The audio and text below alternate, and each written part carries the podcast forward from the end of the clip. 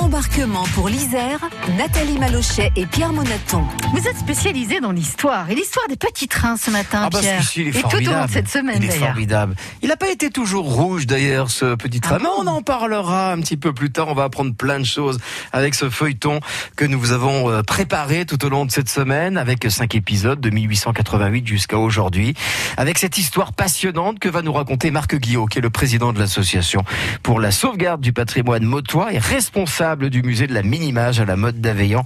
Un joli euh, reportage réalisé par Frédéric Cabri. 1888, il était une voie, un chemin de fer.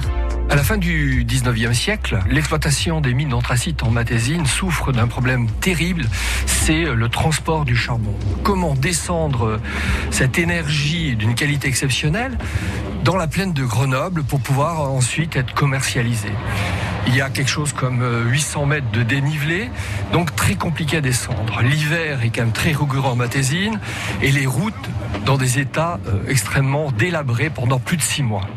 Donc il faut très vite, la compagnie des mines se pose ce problème-là de savoir comment faire. Donc il y a plusieurs scénarios qui sont étudiés. Il y a un scénario tout à fait euh, rigolo, c'était euh, connecter les lacs du Lafré par des canaux et descendre ensuite par des systèmes jusqu'à Visil et ensuite être transporté par voie euh, ferrée jusqu'à Grenoble. Ce scénario-là n'a pas été retenu et finalement a été retenu ce tracé remarquable de la ligne accrochée sur les parois, les falaises qui surplombent le Drac. Grandiose, vivez l'aventure d'un authentique voyage sur la plus belle ligne des Alpes. C'est un ouvrage remarquable parce que, comme je disais précédemment, euh, il est accroché à la falaise et pour arriver à, l'accrocher, on va avoir recours à l'armée qui va tirer des coups de canon en face pour pouvoir euh, euh, nettoyer la roche et en même temps commencer à fixer des points d'accroche pour que les ouvriers puissent venir et construire ce qui sera plus tard à l'exploitation touristique le grand balcon. Mais ce qui est surtout remarquable, au-delà de l'aspect technique, c'est que l'ensemble de ces ouvrages ont été réalisés en moins de six ans. On inaugure la voie en 1988, mais les décisions sont prises finalement en 82. Donc ce train, bien sûr, il descend principalement euh, le charbon dans la plaine, mais il transporte également des voyageurs, et parmi ces voyageurs, les mineurs qui vont à la mine, mais également euh, les touristes. Des touristes qui se rendent euh, à la Motte-les-Bains pour bénéficier des eaux d'une qualité aussi remarquable, mais également pour euh, se rendre au sanctuaire de la Salette.